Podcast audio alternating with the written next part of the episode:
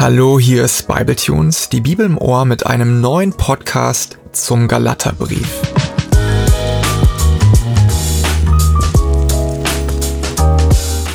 Zum Abschluss von dieser Reihe wollen wir noch einmal was richtig Besonderes machen. Etwas, was wir hier noch nie gemacht haben.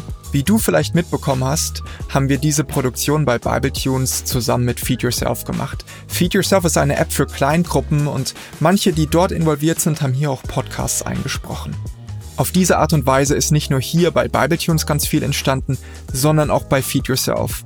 Dort findest du für deine Kleingruppe oder auch für deine Freundschaften ganz viel Material, um dich selbst mit dem Galaterbrief auseinandersetzen zu können in einer ganz kleinen Gruppe. Und jetzt kommt's, wir werden das heute live miteinander machen. Darf ich dich also einladen? Wenn du magst, dann nimm mal dein Handy vor, öffne die Feed Yourself App und suche in der Bibliothek nach dem Galaterbrief. Wenn du den gefunden hast, klickst du auf die zweite Session und öffnest das Menü Wort. Ich wiederhole es nochmal ganz schnell, die Feed Yourself App öffnen, auf dem Bibliotheksscreen Galaterbrief auswählen, dann auf die zweite Session klicken und das Menü Wort auswählen. Du wirst dann das Tischgebet ganz oben aufhaben, aber wenn man nach rechts swiped, kommen auch noch ganz andere neue Elemente.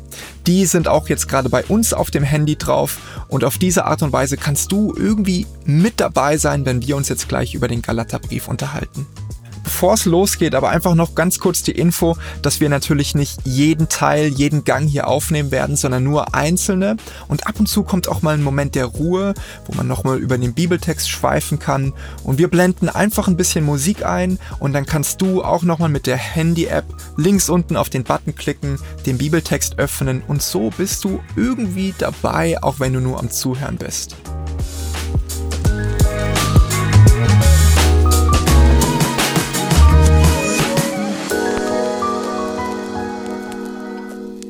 Wow, ich freue mich, dass wir heute jetzt hier zusammensitzen. Wir blicken zurück auf eine ganz, ganz lange Reihe von unterschiedlichen Podcasts bis hierhin.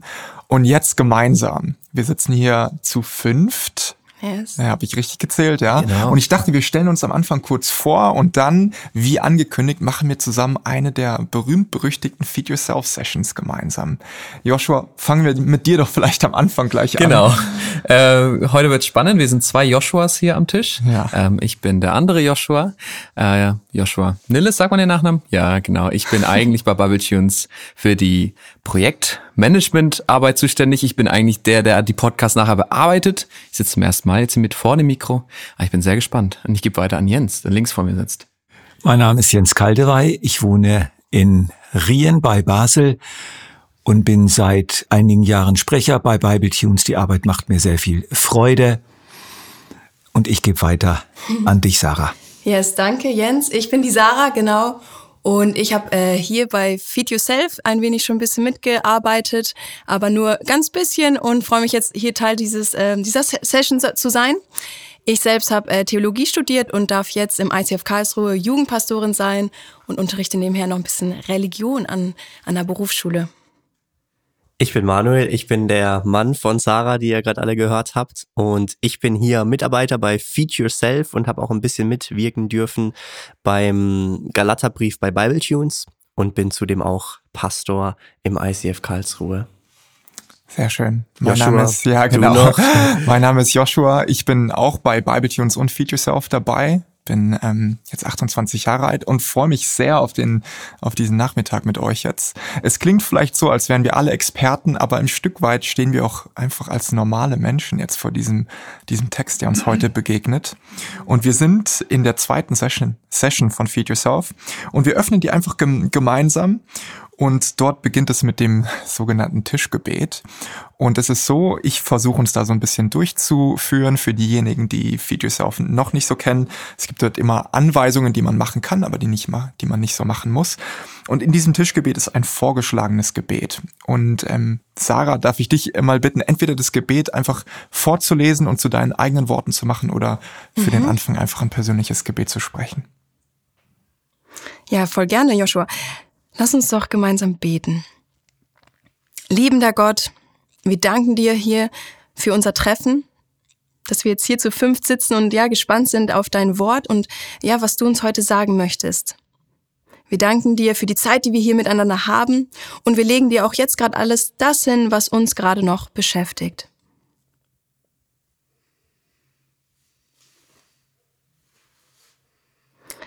Wir bitten dich, schenke uns eine Begegnung mit dir, führe uns in echte Freiheit und zu echtem Glauben. Amen. Wir fangen mit der Vorspeise an. Die Vorspeise ist dieser Moment, wo wir nochmal gemeinsam zuhören können, bevor wir dann in unsere Diskussionsrunde, in unser Gespräch einstarten. Und wir hören einfach gemeinsam zu. Rechtfertigung. Ein großes, wichtiges und doch so fremd gewordenes Wort.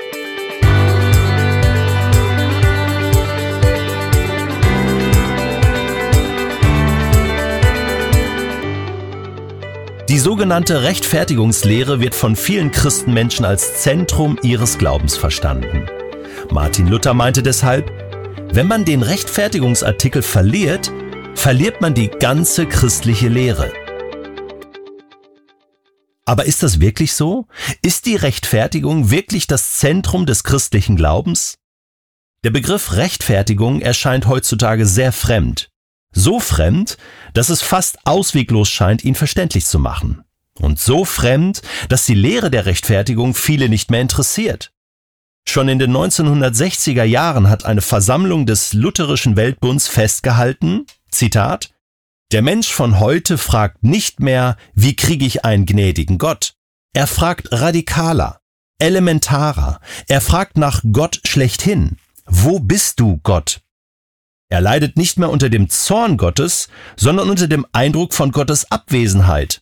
Er leidet nicht mehr unter seiner Sünde, sondern unter der Sinnlosigkeit seines Daseins. Er fragt nicht mehr nach dem gnädigen Gott, sondern ob Gott wirklich ist.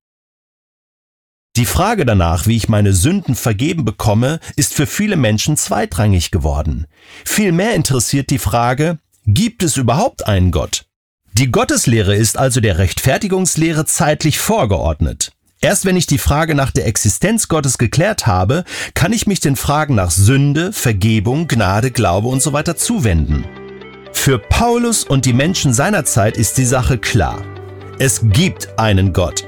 Deshalb interessiert sie vor allem die Frage, wie können wir denn jetzt mit diesem heiligen Gott in Beziehung treten? Was müssen wir dafür tun? Wie werden wir gerecht? Und wie gehören wir dazu?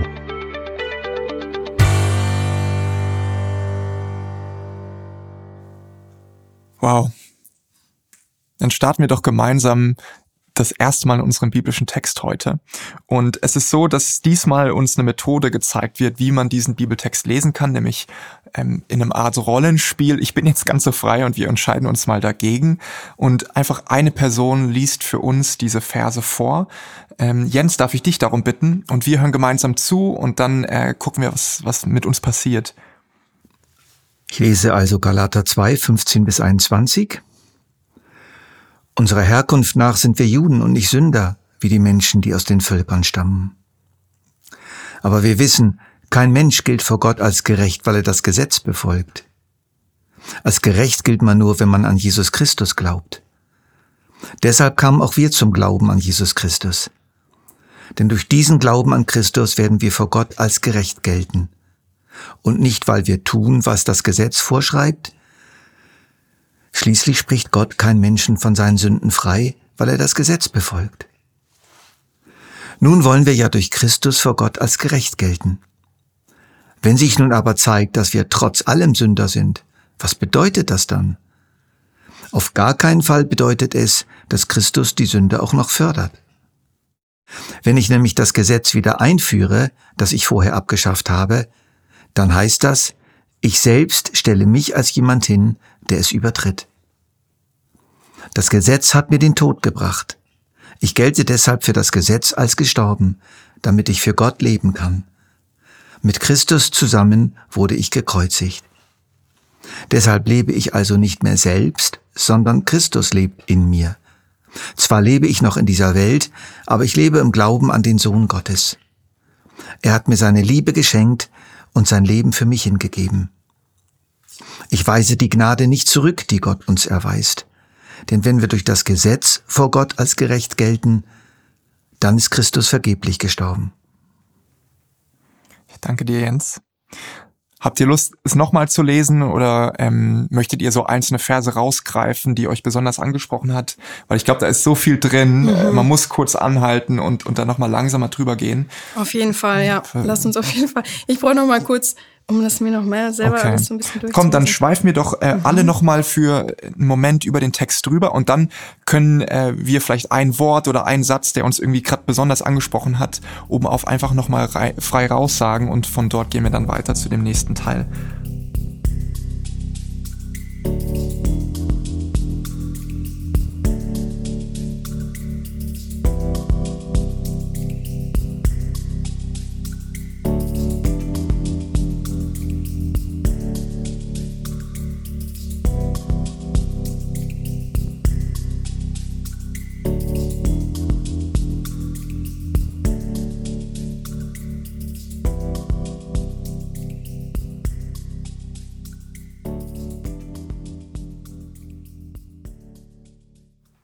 Mich fasziniert einfach dieser Vers 21, Anfang, ich weise die Gnade nicht zurück, die Gott uns erweist. Ich fand also dieser in Vers 19, dieser Satz, mit Christus zusammen wurde ich gekreuzigt, der hat mich irgendwie nochmal neu angesprungen. He recht heftig. Und ich bin direkt beim ersten Vers hängen geblieben. Also so wie krass das ist, dass man das, also dass er das so schreibt. Unserer Herkunft nach sind wir Juden und nicht Sünder, wie die Menschen, die aus den Völkern stammen. Das ist so, ja. das ist so richtig. Sorry, aber ich bin kein Sünder, so, weil ich äh, Jude bin und äh, ihr alle aus den Völkern ihr seid. Also das finde ich halt hm, mutig. Also gerade so ein bisschen. Oh. Wobei ich da gerade auch, ich habe mich genau, bin über dasselbe gestolpert und dann später in Vers 17 sagt er plötzlich aber doch und trotz allem, also sind wir alle Sünder. So irgendwie frage ich mich auch, ist es so ein rhetorisches Mittel? Oder? Ja, da müssen wir gleich noch ein ja. bisschen drüber sprechen, glaube ich. Cool, dass dir das aufgefallen ist, Sarah und Manu. Ja, bei mir war es dann auch das 15, aber mir kam dann auch eigentlich, als ich dann 16 danach nochmal gelesen habe, dann ist mir das gerade nochmal, war für mich auch spannend, dieses, ja, kein Mensch gilt vor Gott als gerecht nur weil er das Gesetz befolgt. So, als ob dann damit impliziert auch, dass jeder Jude dann automatisch das Gesetz befolgt, aber und dadurch sie denken, dass sie gerettet sind oder gerecht sind. Ähm, das finde ich mhm. spannend, die. Aussage. Also ich merke im Moment, verstehe ich fast nur Bahnhof. ich merke plötzlich, wie verwirrend das alles ist. Nur ein Vers, der spricht mich unmittelbar an, weil ich ihn auch einfach verstehe. Vers 20, deshalb lebe ich also nicht mehr selbst, sondern Christus lebt in mir. Ich verstehe das so, dass er bei mir lebt, dass er mir nahe ist. Zwar lebe ich noch in dieser Welt, aber ich lebe im Glauben an den Sohn Gottes, das kapiere ich auch. Und er hat mir seine Liebe geschenkt und sein Leben für mich hingegeben. Das habe ich auch verstanden. Also ich merke, dass der Vers 20 hier der Vers ist, den ich einigermaßen kapiere. Mhm. Ja, und schon haben wir ganz viele unterschiedliche Verse, die hier im Raum stehen. Ja. Feed Yourself schlägt uns hier nochmal vor, und ich glaube, das ist eigentlich sehr, sehr gut, nochmal auf den Text zu schauen und uns zu fragen, hey, was beruhigt mich überhaupt? Was freut mich? Gibt es was, was mich überrascht, erstaunt, verwundert, ärgert, vielleicht auch provoziert? Sarah, du hast schon was angesprochen. Mhm. Vielleicht auch etwas, was uns nervt. Vielleicht gehen wir noch einmal kurz drüber, bevor wir dann wirklich in die Diskussion einsteigen und gucken auch nochmal mit so einem Emotionsscan auf den Text drauf, was uns da so entgegenspringt.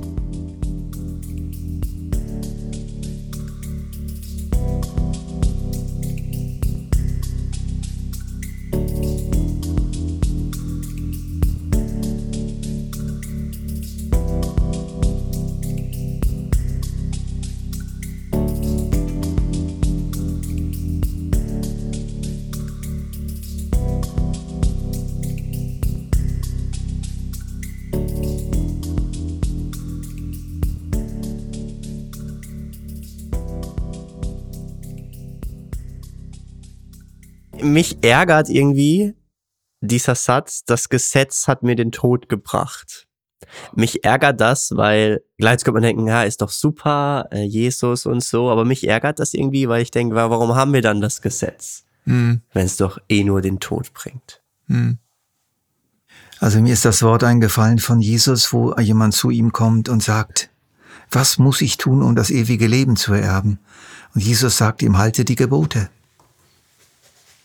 Und hier steht, kein Mensch in Vers 16 gilt vor Gott als gerecht, weil er das Gesetz befolgt.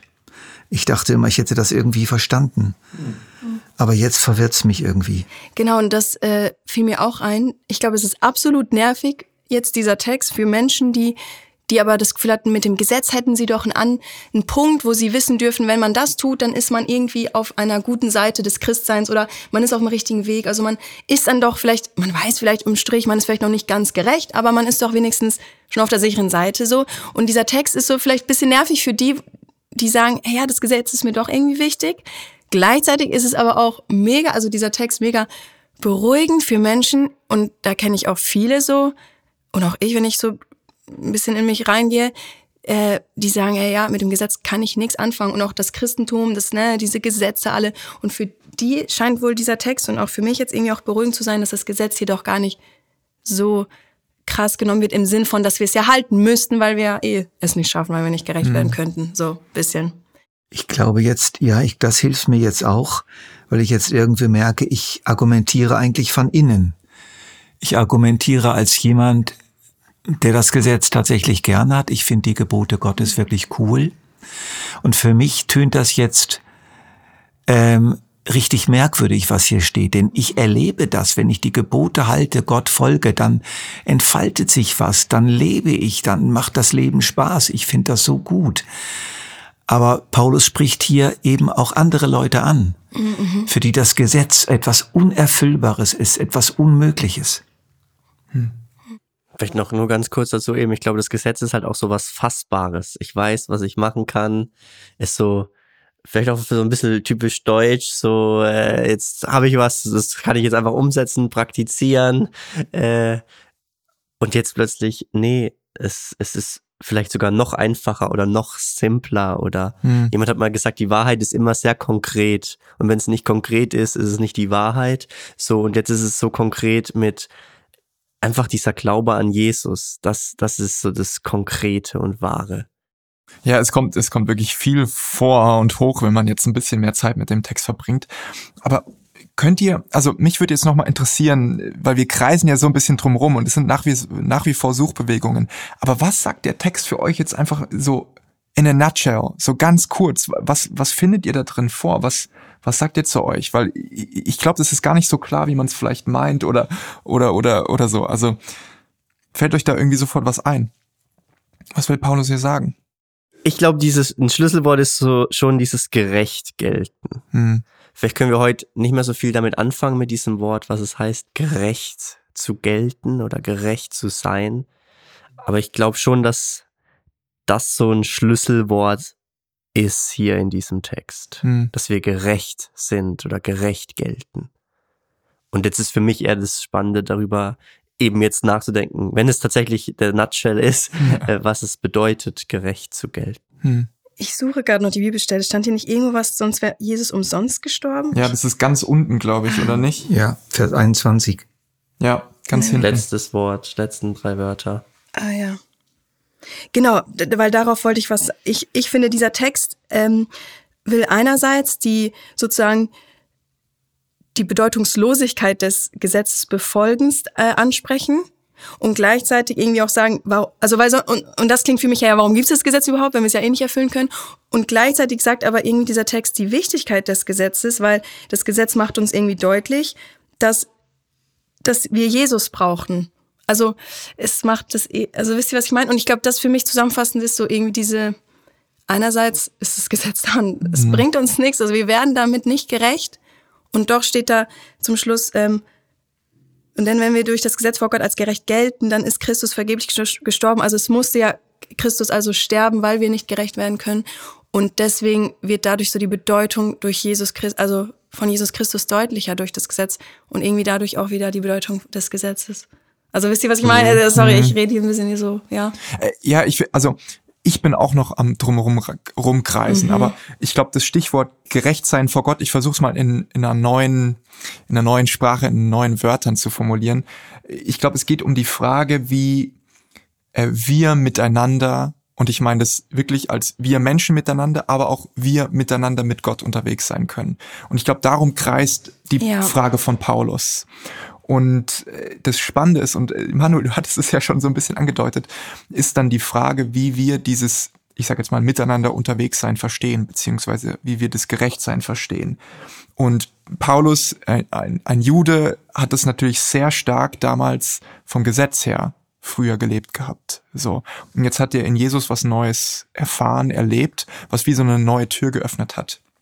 Und ich habe jetzt eben schon mal reingesneakt.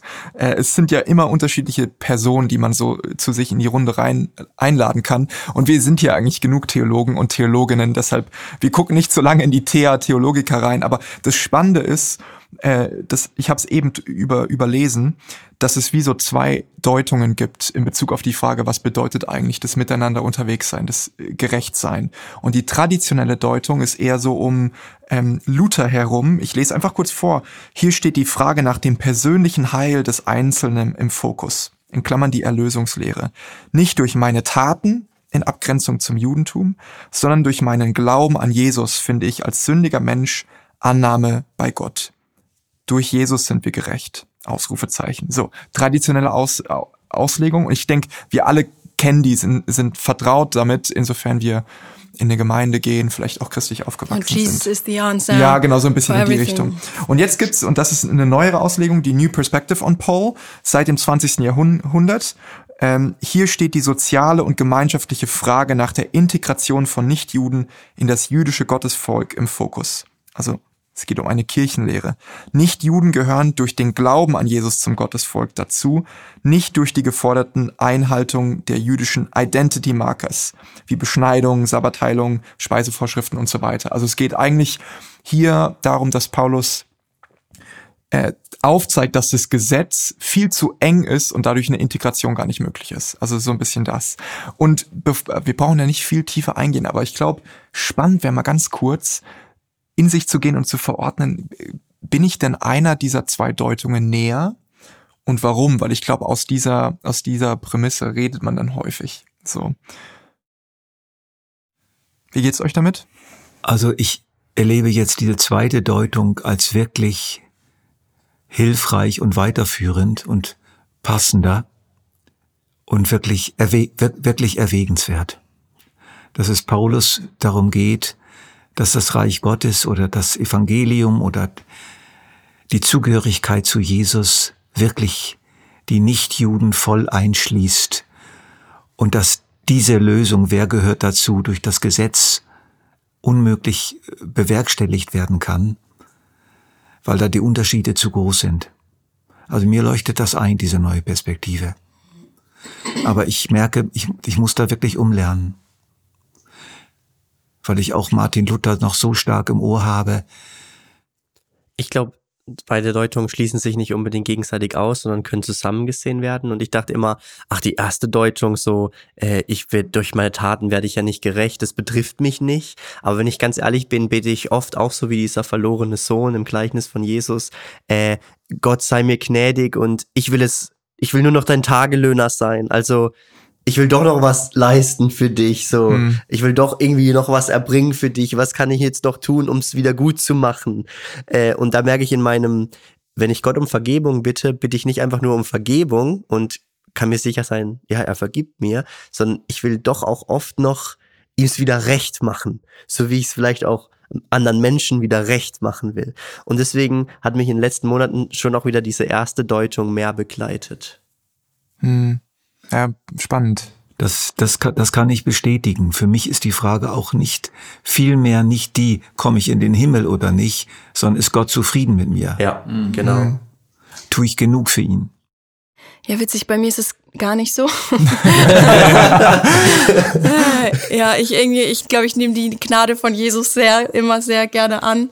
Und äh, ja, also ja, deswegen wollte ich eigentlich auch nur mal einfach sagen, dass es bei mir anders ist, dass ich das sehr gerne annehme und einfach dieses zu Jesus gehören, da spüre ich vielleicht auch schon dieses, ähm, das, die zweite Deutung, einfach da, ja, ich gehöre zu Jesus, ich darf diese Gnade annehmen und ich gehöre damit zu seinem Volk. Ob das jetzt eben dann so anschließend an, an das Volk, das, an der Juden oder ähm, ich gehöre einfach dazu und ich darf das voll annehmen. Zur Kirche. Zur Kirche, zu, genau. Zu uns als Gläubigen. Ja was, was mich immer wieder dann nicht, also in Anführungsstrichen, stresst, auch vor allem als Nicht-Theologe hier, ähm, ist dann immer das, gerade jetzt die zweite so, ja, wir gehören dann zum Volk der Juden oder zum Gottesvolk dazu. Für mich ist dann immer schwierig, so dieses, weil es von allen Seiten man viel immer hört, so, okay, sind die Juden jetzt noch Volk Gottes? Also ist es, weil der, wenn der Paulus sagt, ja, aber durch deine, allein deine Taten oder dann die, die Gesetze befolgen, reichten ja nicht mehr aus. Ähm, und trotzdem heißt es dann, ja, wir gehören zu dem Volk dazu, was aber quasi ja gar nicht, wir, ja, wir, können, wir machen den Teil, der Paulus sagt, das reicht jetzt. Also es reicht jetzt, an Jesus zu glauben, es reicht jetzt, Jesus in dein Leben aufzunehmen. Mhm. Ähm, wir gehören zu dem Volk jetzt dazu, das aber das nicht akzeptiert. Das, das fällt mir dann immer schwer. Mm, also ist auch, also ich versuche es mal in meinen Worten zu formulieren. So, wenn jetzt Paulus sagt, hey, was die neue Identität von dem neuen Gottesvolk ausmacht, ist der Glaube an Jesus. Ja, was bitte bedeutet das für die Juden, mhm. die nach wie vor die Torah lieben und so? Ist das, was du meinst wahrscheinlich? Das ist ja. das, dieses Zwiespalt, ja. so dieses, ja, mit, mit der Angst um die Juden im Endeffekt ja, so ein bisschen so. Nicht, okay. also Wow, ja, ja es sind ja wirklich viele theologische Fragen hier im Das Raum, wollte ich jetzt nicht, ich wollte kein Fass cool, aufmachen, cool. aber es ist, es ist eine große genau, Frage. Genau, das ist etwas, was mich immer wieder beschäftigt, wenn ich das so mhm. lese, genau. Vor allem jetzt das zweite, den New Perspective, ja. Ich fände noch schön, wenn wir neben den ganzen theologischen großen Themen, Joshua, ich habe dich gehört, wir, wir reden ja auch gerne noch ein bisschen mehr drüber, ähm, aber noch mal ein bisschen ich sag jetzt mal, in die Lebenswelt eintauchen. Wir, es gibt ja hier auch, ihr habt es gesehen, den Paul Praktiker. Ist eine Stimme, die immer wieder äh, solche Leute wie uns daran erinnert, dass die Bibel in den Alltag kommen soll. Also dass es eine pragmatische, praktische Komponente hat. Und ich finde es genial, was der Paul Praktiker uns jetzt hier eigentlich reinwerfen möchte. Ähm, vielleicht, Manuel, möchtest du uns kurz zusammenfassen, was dort steht, wie auch immer du das machen möchtest? Yes, es wird einfach äh, nochmal verwiesen auf einen anderen Vers, der mit Galater 2, Vers 19 zusammenhängt, wo eben steht, das Gesetz hat uns den Tod gebracht. Äh, und ähm, jetzt sind wir wieder im Gesetz gestorben, damit wir für Gott leben können. Und dann wird jetzt Bezug genommen auf Galater 5, wo es gleich zu Beginn heißt, Christus hat uns befreit, damit wir endgültig frei sind. Bleibt also standhaft, unterwerft euch nicht wieder dem Joch der Sklaverei. Also sich bewusst machen, wir sind frei und äh, lasst uns das jetzt auch wirklich leben. Und doch, äh, sagt jetzt uns Paul hier, äh, gehen wir doch immer wieder durch unter dieses Joch der Sklaverei. Und wir haben es gerade schon besprochen, das erste Joch, wo wir vielleicht drunter fallen, ist so diese Work-Mentality.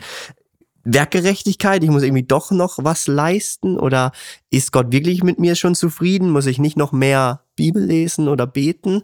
Oder eben eine zweite ein zweites Joch, diese Entfremdung oder Exklusion, dass ich denke, ich gehöre doch noch gar nicht so richtig dazu, zu diesem christlichen Laden. Äh, mhm. Und Paul fordert uns so ein bisschen raus, wo bin ich vielleicht schneller drin? In dieser Work-Mentality oder in dieser Entfremdung? Danke, Manuel. Ich glaube, hier sind wir so aktuell. Also, äh, oder ich kann es auf jeden Fall äh, über mich sagen. Work-Mentality, also das muss ich noch tun, damit so, ist ein ganz großer Teil, den ich auch in der Seelsorge, im Gespräch mit anderen Personen immer wieder vorfinde. Aber das Zweite eben auch, sobald wir Kirche denken, sobald wir christliche Gruppen de äh, denken, ist die Frage von, ich gehöre dazu, wenn, Punkt, Punkt, Punkt. Das musst du machen, damit du wirklich Teil bist, ist auch so eine große Frage, wo große Gräben auch geschaffen wurden. Und vielleicht können wir ganz zum Schluss, wir, wir machen hier schon langsam den Sack zu, auch wenn vieles noch nicht geklärt ist, aber darum geht's ja gar nicht, noch darüber sprechen. Also vielleicht ähm, wo, wo bist du eher? Fällt dir eher schwer, diese Work Mentality? Ist das ein Joch, was du immer wieder dir auflegst sozusagen? Oder kennst du eher die Entfremdung bei dir aus der Kirche oder, oder so wie du das vielleicht auch im Gespräch mit anderen erlebt hast? Das würde mich noch interessieren. Und, und dann ähm, gehen wir weiter zum nächsten Schritt. Also ich merke bei mir auch, ich merke bei mir eigentlich beides. Und dass die Nichtzugehörigkeit, die erlebe ich sehr oft weil ich in mir so den Drang spüre, eben nicht nur dazu zu gehören, sondern zu der Elite dazu zu gehören, zu den Besten. Ich ertappe mich immer wieder dabei, ich möchte irgendwo ganz vorne mit, mit schwimmen und merke, dass ich immer wieder mich entscheiden muss. Die einfache, normale Zugehörigkeit genügt absolut hundertprozentig. Und da bin ich immer noch am Üben. Aber es, es bleibt irgendwie für mich eine Herausforderung. Ähm, und ja. Was würdest du denn sagen, Zugehörigkeit ab wann ist man Teil davon? Also das ich würde eben wirklich sagen, durch den einfachen, simplen Glauben an Christus hm. von Anfang an.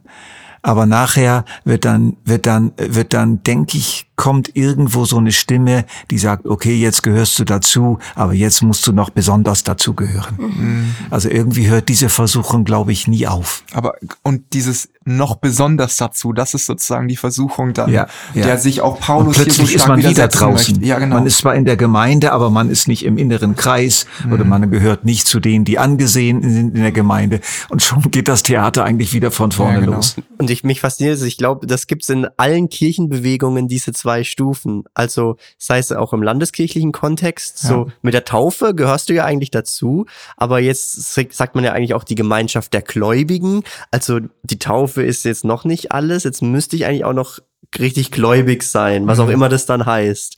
Bei charismatisch pfingstlerischen Kreisen ist es, äh, ja, jetzt hast du Jesus, äh, aber jetzt brauchst du ja noch die Geistestaufe. Also ich habe den Eindruck, es gibt oft wie so zwei Stufen, auch in unterschiedlichen Kirchenformen. Und ich glaube, ich wage auch zu behaupten, so diese zwei Work Mentality oder ich kann noch gar nicht richtig dazu, Entfremdung. Vielleicht kann man sogar so unsere Kirchenlandschaft einteilen, welche Kirche mehr was betont. Also es gibt ja diese Kirchen, die sehr stark dieses Du musst das machen betonen. Oder eben Spannend. auch Kirchen, da komme ich erst richtig rein, wenn ich mitarbeite. Ja. Erst dann gehöre ich richtig dazu. Mhm. Und ja, also man kann das von einem selber vielleicht sogar noch größer auf, wie ticken unsere Kirchen. Mhm. Das ist stark, Manu. Ich erinnere mich gerade an eine, ja, eine bekannte Person von mir. Und es hat mir so wehgetan. Sie hat gesagt, ich gehe immer wieder in Kirchen oder eigentlich mittlerweile nicht mehr in Kirchen, weil ich mir immer so, ich komme mir so schräg drin vor. Ich bin denen doch allen fremd. So. Und es letztlich diese Entfremdung, weil dieser Standard, der ist ja nicht unbedingt ausgesprochen, sondern ist ein Gefühl. Die erwarten dieses und jenes von mir, weil sie einfach merkt, das, das bin ich nicht. So. Und wie da sowas, so, so eine Latte irgendwie so weit oben sein kann. Und ich glaube, da ist schon wirklich viel kaputt gegangen. Ja. Mhm. Ja, das erinnert mich auch gerade an ein Gespräch, was ich neulich mit einer Person hatte. Die hatte sich, ich vielleicht gerade aus solchen Gründen, was ihr jetzt auch gerade äh, berichtet habt, erzählt oder mir die Frage gestellt, Sarah, ich fühle mich gerade Jesus nicht so nah. Ich habe das Gefühl, ich gehöre ihm, eben, ich gehöre, wenn wir das jetzt in dem Wort laut, ich gehöre irgendwie gerade gar nicht zu ihm, hat, hat sie den Eindruck. Und dann habe ich aber gefragt, ja, warum denn? Warum hast du den Eindruck? Warum fühlst du das? Warum denkst du das? Und dann meinte sie halt auch, ja, weil sie äh, das Gefühl hat, sie wird ja gar nicht genügend beten, sie oder sie liest ja gar nicht mehr Bibel oder ah, jetzt war sie auch schon mega lang nicht mehr im Gottesdienst. Und da kommt ja schon direkt wieder dieses, also da verbinden wir eigentlich gerade beides. Sie, eine, sie hat den Eindruck, sie tut zu wenig, also Werkgerechtigkeit irgendwie. Und dann hat sie dadurch den Eindruck, sie gehört nicht mehr dazu. Und äh, und ja, da musste ich sie auch beruhigen, äh, zu sagen, hey, aber guck mal, du, also du weißt auch, wer Jesus ist, du bist ihm nahe und du gehörst dazu. Und da einfach zu bestätigen und dieses ganze Workload und Work Mentality Entfremdung einmal mal beiseite schieben und sie ermutigen. Ich glaube, manche Menschen brauchen das, ja. Ich merke gerade, dass dieser Begriff Zugehörigkeit den Galaterbrief wahrscheinlich tatsächlich zugänglich machen kann. Wenn bei bei Martin Luther ging es einfach um Tod und Leben. Es ging um ewige Rettung und ewiges Verlorensein. Und heute geht es darum, um die Nähe, mhm. um die Zugehörigkeit, so wie wir auch das ja am Anfang ge äh, gehört haben. Die Grund groß, große Frage ist nicht mehr äh, äh, ähm, äh, die Frage der Rettung, sondern die Frage, Gott, wo bist du überhaupt? Mhm. Und dann denke ich, dann trifft's alles irgendwie zu, dass man meint, wenn ich nur genug mache, genug gehorsam genug bin, dann bin ich wirklich dazugehörig. Und das ist der große Irrtum. Mhm. Und ich glaube, das mag ich auch am Evangelium, dass es zu unterschiedlichen Zeiten auch vielleicht unterschiedlich reinspricht. Auch wenn die Botschaft schon dieselbe mhm. ist und immer auf Jesus zeigt. Aber dass es vielleicht, ja, Reformationszeit eher war, hey, so kommst du in den Himmel und so bist du gerecht. Und für uns heute, wo wir vielleicht in der Gesellschaft leben und ich das ja auch merke, ich bin eher so auf Zugehörigkeit aus und bin ich da, gehöre ich da dazu zu dieser Peer Group und ja. werde ich angenommen, auch Annahme ein großes Thema. Und dass das aber auch da drin steckt im Galaterbrief. Äh, ja, ich bin angenommen, ich gehöre da einfach dazu. Mhm. Und das ist Evangelium. Ja, das ist cool. Ja, das ist auch etwas, was mich schon äh, begleitet. Ich bin jemand, der sehr viel ähm, ehrenamtlich in der Gemeinde, in der Kirche macht, ähm, wo mir schon früh zum Glück, muss ich sagen, ähm, wie unterrichtet wurde. Jesus zu lieben ist weniger Anstrengung und mehr einfach Anschauung. Es ist eine, ich, ich, es ist nicht etwas, was ich tue. Es ist etwas, was Gott in mir tut. Und das ist etwas, warum, was mich dann bis jetzt heute so stark begleitet, in dem, dass ich weiß, hey, alles, was ich tue, ist etwas, weil ich es aus Jesus heraus freiwillig und aus mit, mit Freude tue. Ich will mein Bestes geben, weil und nicht wegen. Also ich, ich, ich tue es, weil etwas passiert ist und nicht, weil ich etwas bekommen möchte. Und damit das passiert. Damit das passiert. Und mhm. diese Mentalität früh genug zu verstehen oder zu haben, mhm. das hilft einem enorm. Und ich gibt, es gibt auch zu viele, gerade in Kirchen oder aus meinem, aus Freundeskreis, die dann eben genau diese Identität aus der Leistung, die sie tun, auch im kirchlichen Kontext mhm. sehen oder, oder einfach erfahren und dann, sobald da ein Zerbruch gibt oder dann eine, eine, eine menschliche Auseinandersetzung, sie dann durch den Verlust des Dienstes, das sie tun können, den Verlust des Glaubens erleiben. Und das, das, das finde ich dann immer so schade. Jedes Mal. Ähm, und deswegen bin ich immer so, versuche ich auch Leute zu ermutigen, wenn sie jetzt neu in die Gemeinde kommen und vorher wirklich viel auch investiert haben und viel jetzt irgendeinen Dienst verrichtet haben, ähm, sie zu ermutigen, sagen, hey, sei erstmal, komm erstmal an. Mach ähm, erstmal nichts. Und mach erstmal nichts. Ja. ja. Und es tut Leuten, es ist so schwierig trotzdem für Leute. Eben, mhm. das ist eben so, man hat das Gefühl, man muss, man muss, man muss. Aber nein, sei erstmal, sei erstmal hier, sei erstmal da äh, und dann tu es aus hm. dem heraus, äh, weil du dazu gehörst und nicht tu es nicht, ja, um dazu zu gehören. Das ist cool, yes. Joshua. Oh, sehr gut, Joshua, ja. ja mega. Wow. Hey, es wäre doch so cool, wenn wenn wir Menschen sein könnten, die ähnlich wie Paulus da irgendwie rausgehen und sagen, wir bauen die Latte ein bisschen ab, so und mhm. und und wenn das irgendwelche Diskussionen bedeutet oder komplizierte Texte im im Kern sind wir dafür da zu integrieren und Menschen einen Zugang zu schaffen zu einer Gemeinschaft, zu der wir schon lange lange eingeladen sind. Mhm. Ich glaube, wir haben ähm, schon über recht viel gesprochen. Gibt's noch was, was euch gerade irgendwie auf dem Herzen liegt, bevor bevor ich jetzt zum Abschluss noch noch ein Gebet spreche. Ist gut, oder? Ja, jetzt noch ein bisschen sacken lassen. Ja, ich glaube auch, ja. Hey, komm, dann lade ich uns jetzt einfach zum Abschluss von diesem Gespräch zum Gebet ein.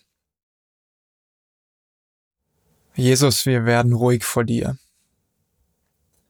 Danke für dein Wort, für das Ringen, für all das, was wir schon aussprechen konnten. Du siehst doch all das, was wir noch nicht verstehen. Danke, dass wir deine Söhne und deine Töchter, ja, dass wir eine Familie sein dürfen, wegen dir. Hilf uns, dass wir verstehen, was das bedeutet und dass wir zu Menschen werden, die anderen die Türen öffnen, dass sie erleben, wie geliebt sie sind und dass sie willkommen sind und dass sie einen Platz haben in deiner Kirche. Amen. Und damit sind wir schon bei unserem letzten Gang zum Mitnehmen. Es ist die Frage, was wir eigentlich von heute mitnehmen möchten, was wir festhalten. Und vielleicht machen wir einfach eine ganz schlichte, kurze Runde und gehen Reihe um. Und falls du sagst, hey, das ist mein Nugget, das ist von heute, äh, das, was mich aus dem Gespräch bewegt hat, was ich jetzt in die kommende Woche mit reinnehmen möchte, kannst du es einfach kurz sagen. Manuel, magst du gerade anfangen? Yes, mich hat fasziniert, was du gesagt hast, die Latte so ein bisschen abzubauen. Und ich glaube, dort, wo ich jetzt hingehe, ob Alltag, Freunde, Kirche, da immer wieder darauf aufmerksam zu machen, was wir heute so geredet haben. Hey, du gehörst dazu. Kein Stress. Äh, Jesus liebt dich. Hm. Ja, yes, daran kann ich mich gerade anschließen. Ich nehme mit den Satz, ich lass es mal ganz gemütlich angehen. Probier's mal mit Gemütlichkeit. Ich probiere es nächste Woche mal mit Gemütlichkeit. Ich bin da jetzt ganz entspannt, versuche jetzt reinzugehen. Oder weiterhin, ich habe eigentlich gesagt, ich habe damit gar nicht so viel Probleme mit dieser Werkgerechtigkeit. Aber natürlich passiert es auch mir immer mal wieder. Und da einfach entspannt zu bleiben, zu wissen, ich gehöre zu Jesus, äh, der ja, äh, der das Gesetz überwunden hat und ich muss ich muss es deswegen gar nicht erst versuchen, immer überall mit meinen Werken gut anzukommen oder irgendwie dazu zu gehören. Ich schließe mich äh, der Sarah voll an. Mir geht's ganz ähnlich. Ich schließe mich auch dem von Sarah an, dass ich eigentlich nicht wirklich ein Problem damit habe. aber trotzdem nämlich auch immer noch natürlich die Frage, die mich von Anfang an Anfang noch äh, bedeutet, so diese Überlegung von, okay, was bedeutet dann das jetzt wirklich für uns, ähm, nicht mehr dem Gesetz folgen zu müssen, in Anführungsstriche, ähm, sondern mhm. einfach nur an Jesus glauben zu müssen, ähm, dass das wirklich reicht, ähm, finde ich noch spannend und hadere ich noch ein bisschen. Ja, voll. Mhm. Ich glaube, für mich ist so zu realisieren, ich will jetzt ganz konkret in der nächsten Woche vielleicht versuchen, so innere Gedankengebäude so ein bisschen zu hinterfragen, was man machen muss, wie man dann tatsächlich dazugehört. Und, und da viel gnädiger und, und easygoing mit mir selbst zu sein, aber dann auch mit anderen Menschen. Und ich glaube, da so ein bisschen vielleicht das Herz zu verbreiten von dem, was Paulus gesagt hat. Nämlich eben, dass die Latte vielleicht gar nicht so hoch ist, ja, weil Jesus da einen riesen Zugang schon gemacht hat. Also es ist ein großes Package zum Mitnehmen, aber ich glaube, es schmeckt recht gut. Yes. Hey, es war richtig schön mit euch. Vielen Dank für dieses Gespräch. Ist jetzt schon eine Weile da. Ja, wir waren jetzt schon ein bisschen hier, ähm, aber ich habe es sehr, sehr genossen und vielleicht auf ein anderes Mal. Und äh, möge der Galata uns noch weiter begleiten. der Galata, als wäre das so eine Person. ja, hat mich auch gefreut. Ja. Macht's gut.